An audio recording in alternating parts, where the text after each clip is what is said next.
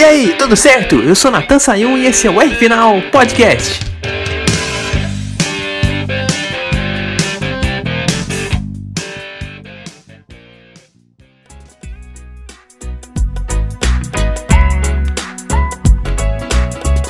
Te ver e não te querer é improvável, é impossível. Pois é, né? Sabem as palavras do Skank que se adaptam muito à abertura da Copa Truck 2020. É até um gancho aqui para eu poder falar do Beto Monteiro, que viu a vitória e não tinha como não querer, né?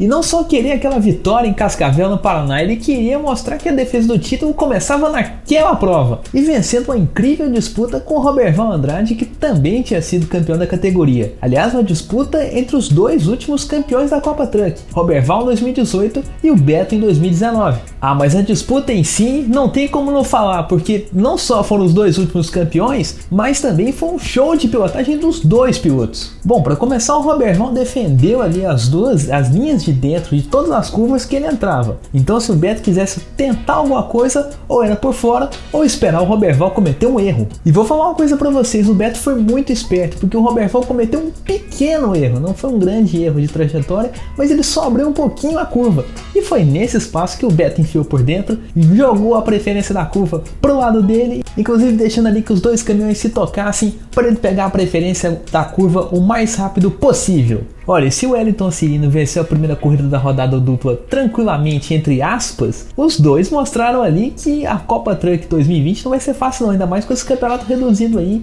Vão ter muitas corridas e rodadas duplas que o pessoal vai pisar muito no acelerador que eu digo o próprio Roberval Andrade, né? Que na segunda corrida da rodada dupla, essa que ele brigou com o Beto Monteiro, ele estava largando de quarto e foi para primeiro. Já na primeira curva, naquela descidona do bacião, ele passou três de uma vez só e uma puxada para a esquerda.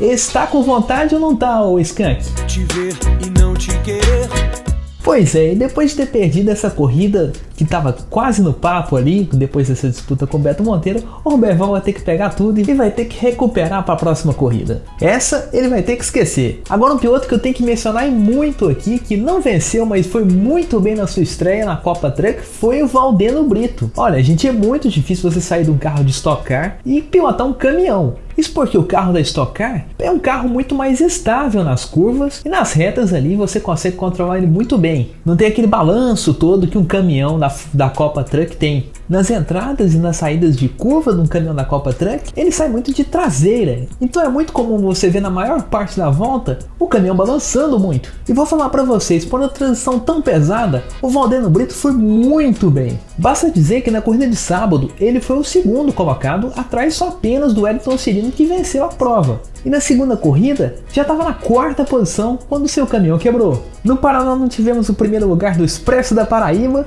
mas promete muito para o resto da temporada na minha opinião. E nessa lista de favoritos também eu vou colocar o Wellington Cirino, porque começar bem um campeonato é começar vencendo, e o Cirino com toda a experiência que tem, não deu chances a ninguém naquela primeira prova em Cascavel. E também, lógico, pôr o nome do Felipe Giafone. Não apareceu muito nessa corrida, mas sempre é um favorito no desenvolvimento do campeonato. O Giafone, em quase todos os campeonatos que disputou na Copa Truck, chegou ali em condições de vencer o título na última prova.